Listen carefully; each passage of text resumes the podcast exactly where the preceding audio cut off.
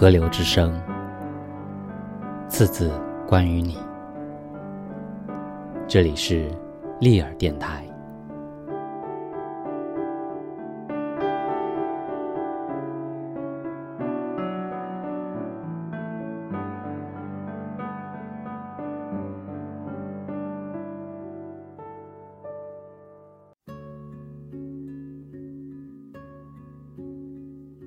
那天我清晨就起床，开始陪母亲梳化妆。前一夜我没有去扰她，她也不来问我。我们就这样隔着一道墙，夜晚显得有些过于漫长。半夜两点的时候，她起夜上了一次厕所，我也并没有真正睡着。早晨见她穿了一件。我给他买的浅蓝色克什米尔大衣，擦了一点豆沙色的口红。他佯装镇定，其实我看得出来他有些紧张。大衣可以两穿，他穿了烟灰那一面，翻领才透着浅蓝色。我对他说：“你还是反过来穿比较好看，显得比较年轻。”他很惊讶的问我：“真的吗？”却很麻利的赶紧换了一面，又问我：“这样好吗？”都好。其实我随便说说，他听后却有些惘然。在他的年纪，样貌并不算显老，却也不显后生，一切却寻常的要命。好不好，即是全赖精气神，而精气神。他显然是挺好的。父亲过世以后，很令我意外的是，母亲并没有我以为的那样难过。她十分平静的适应着本应不怎么适应的日常，似乎也没有丝毫要孤独终老的决心。我当然知道他这样并没有什么错，但不知为何，总觉得特别感伤。记得父亲合眼前，母亲对他说：“老李啊，你再亲亲我，好吧？”于是自己把脸贴到父亲嘴边。父亲的嘴唇一直在颤抖，不知是不是真的听见了。但他们都没有流眼泪。看到父亲血压数字啪啪啪往下掉，无可挽回，我倒哭成了泪人。脑海中席卷过他一生的碎片。我想，我好多年都没法忘记父亲最后几秒在世时的情形了。因为这一幕令我想到，他的生命也许并不是像断电一样突然终止的，而是一种颇有速率的诀别，十分催心的舍不得，又无可奈何。我知道。这个世界上最懂我的人没了，只剩下好多需要我去懂得的人，多到刺眼。一点零三分，我定格在风里。你说，爱情的总和该归零。我的世界始终只有你的逻辑，亲密或陌生，不是一百就是零。爱情并不是容易遗忘的记忆，你说合照已重新被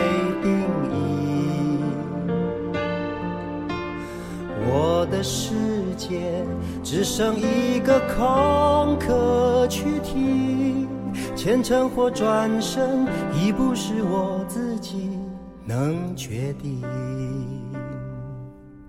我成为无人过问的沙砾，渺小到无法重生的境在时空夹缝中寻找自己，每道呼吸存在你的。气息。我成为无能为力的沙粒，碎裂的心承受了夜清醒。如果要说一句真实话语，希望我们从来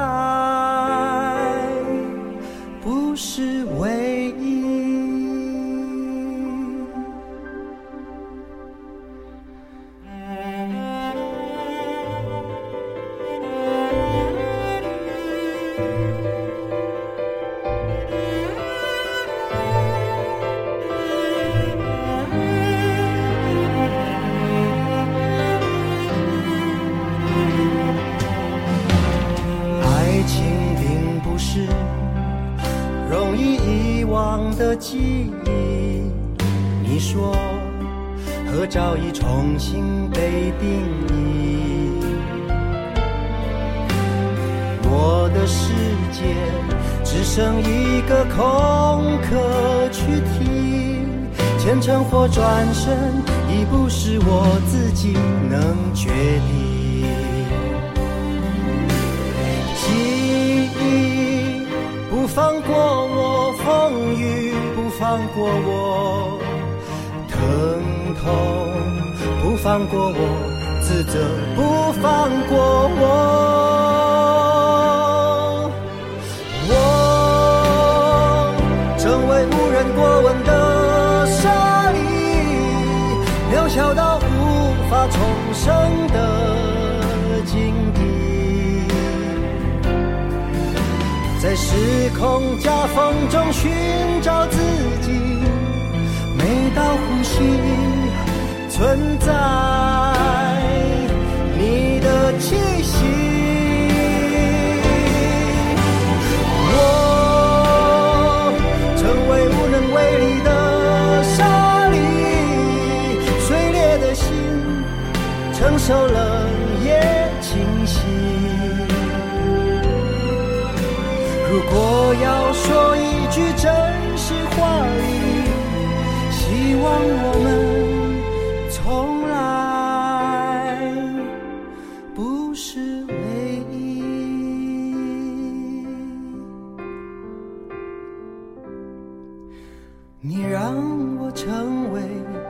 手心里的沙粒，你让我成为你感情里的沙粒，你让我成为无可救药的沙粒，你让我让我成为沙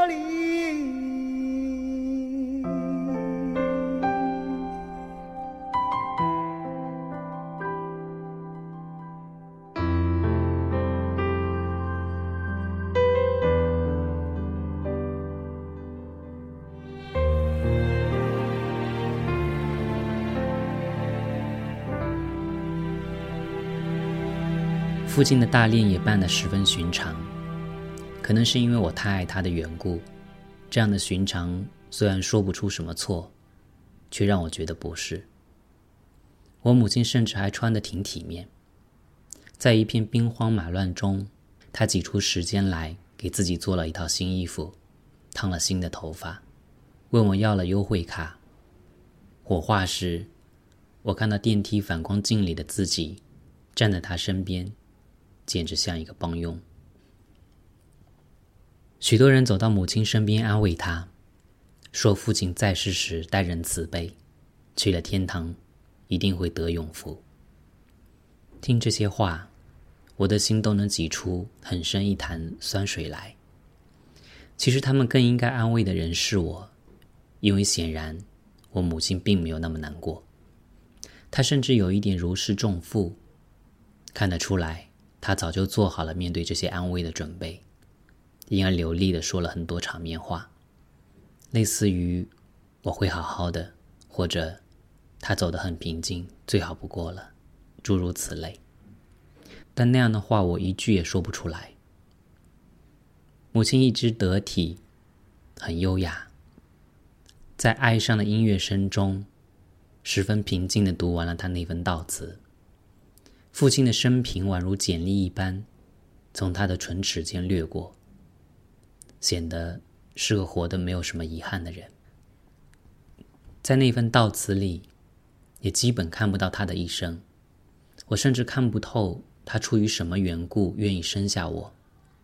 在我的心里，母亲一直是一个活得山清水绿的女人，虽不那么自私，但自我显然是极大的。我羡慕她。父亲在世时，表面上他们也不是那么的般配。父亲走在母亲身边，像我和母亲站在一起时，说不清哪里怪。我们跟着他，都显得有些掉队。但生活里，他们两人看起来就和普通的老夫老妻无异。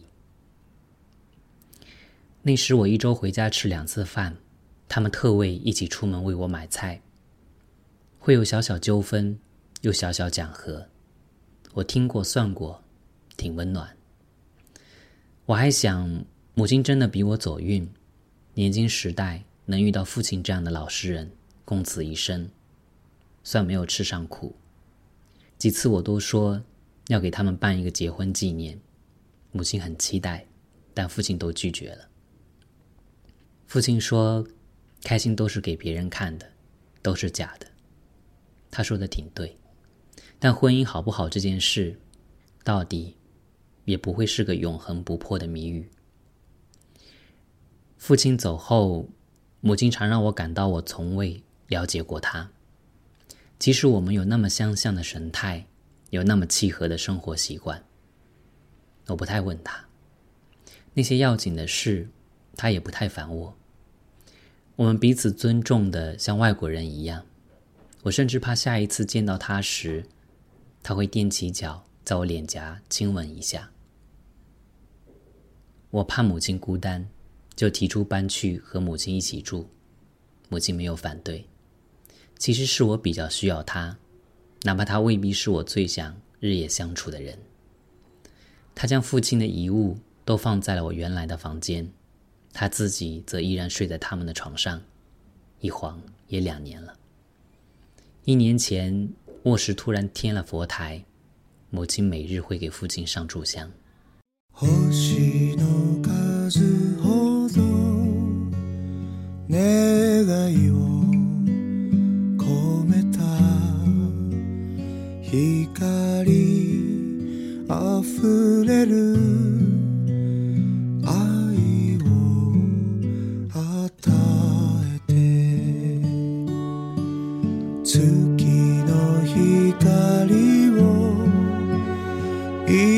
千日も見つめていられる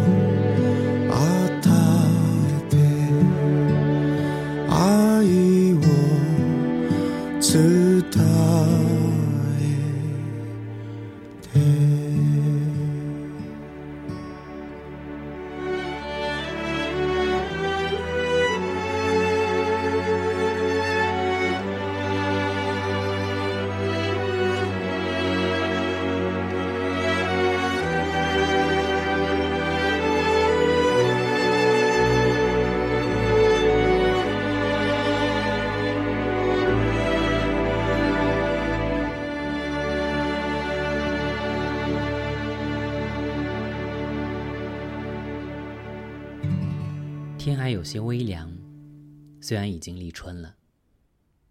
我是在那个节气之后生的，母亲说，过了我的生日，天才会真正热起来。这使得她这身衣服显得格外适宜得体。父亲走后，母亲反而白胖了些。她参加了社区大学的几次旅行活动，学会了发朋友圈，也渐渐积累了新生活的情趣。故而终于又能撑起这样粉嫩的色彩，好像什么事也没有真正发生。我为他开心。上我车的时候，他有些紧张，居然坐在了后排。我犹豫要不要请他坐到副驾驶座。但想想也无妨。后来才知道，他也许想与我隔开一段距离。我想起来，差不多十年以前，我刚考完驾照时，他还曾兴高采烈地说：“以后妈妈可以一直坐在你旁边了。”你很开心吧？我不知是问他，还是问自己。哎呦，你不要开小差，好好开车，不要取笑妈妈。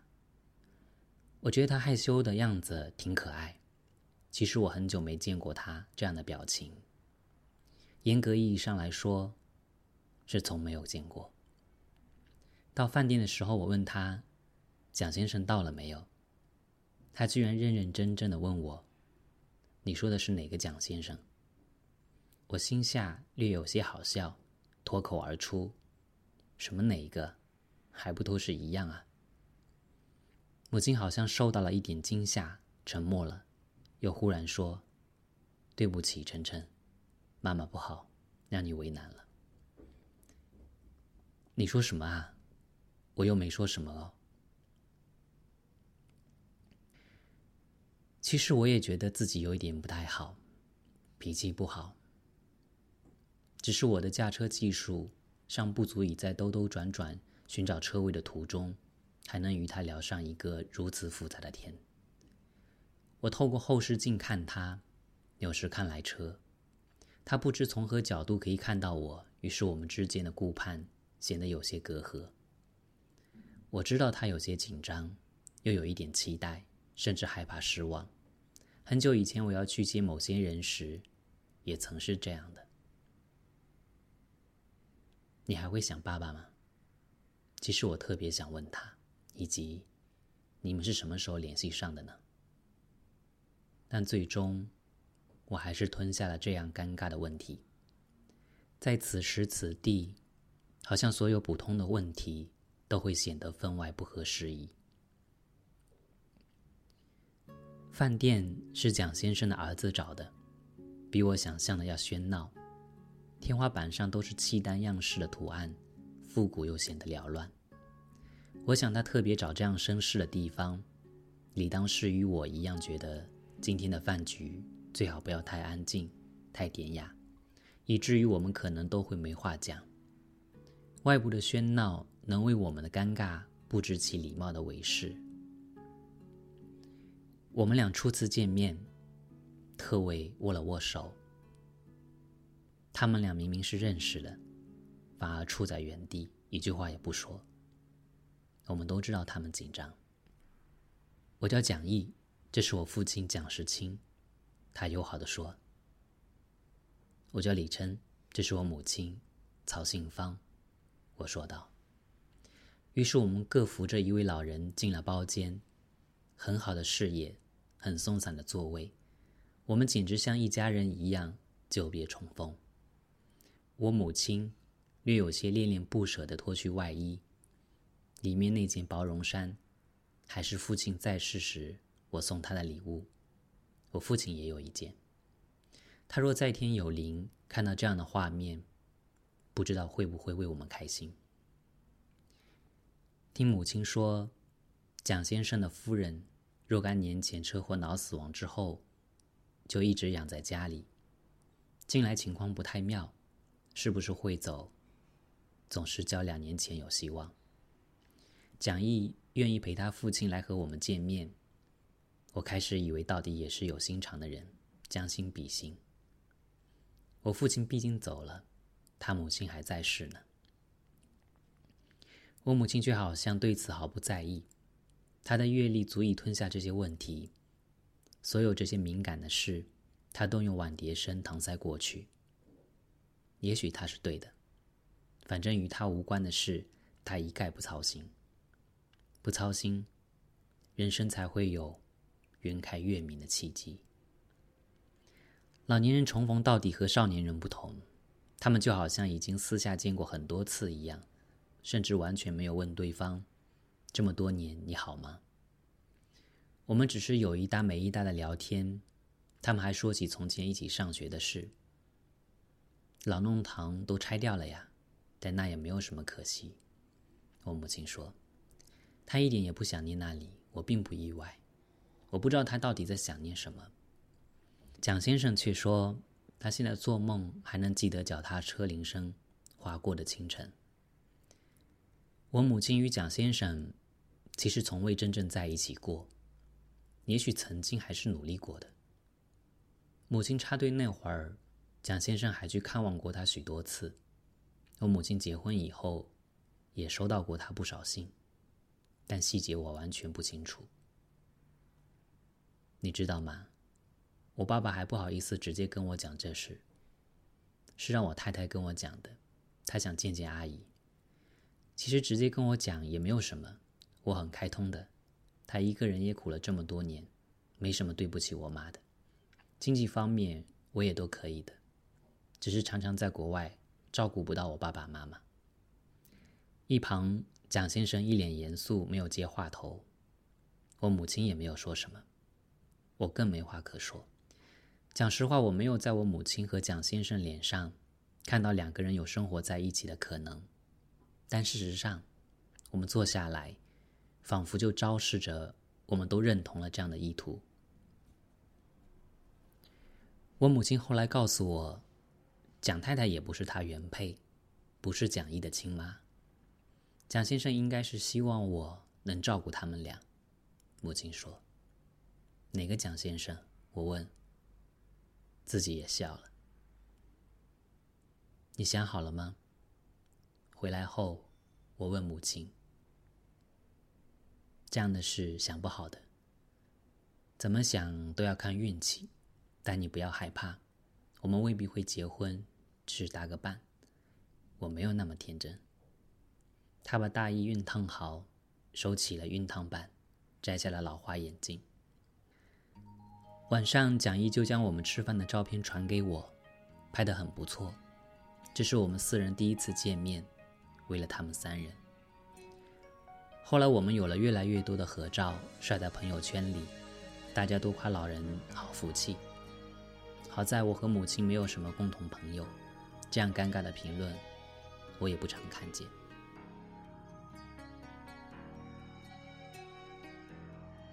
焦路记》来自张怡薇的《樱桃青衣》。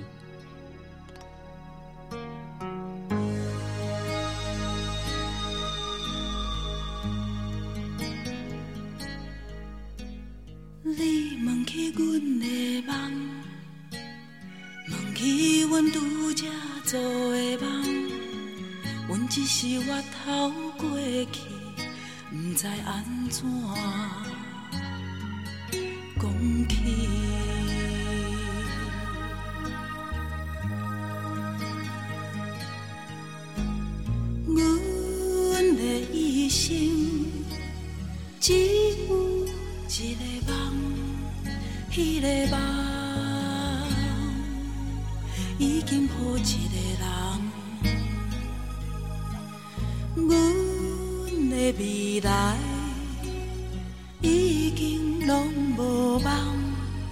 迄个梦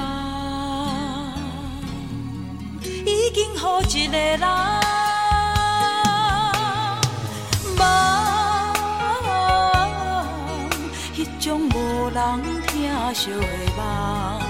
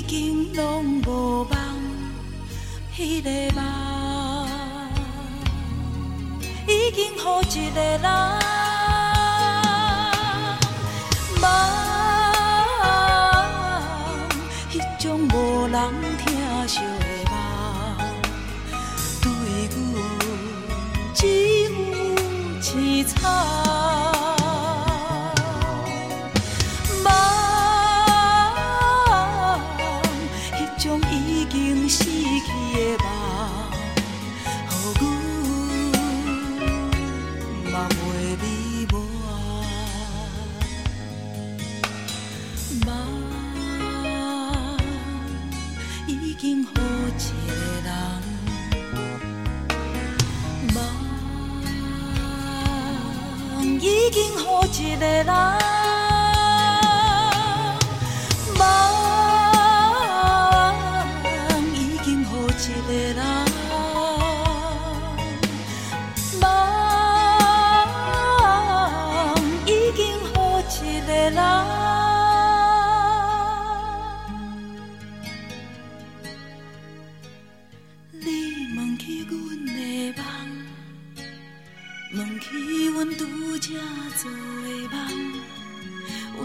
是我透过去，不知安怎。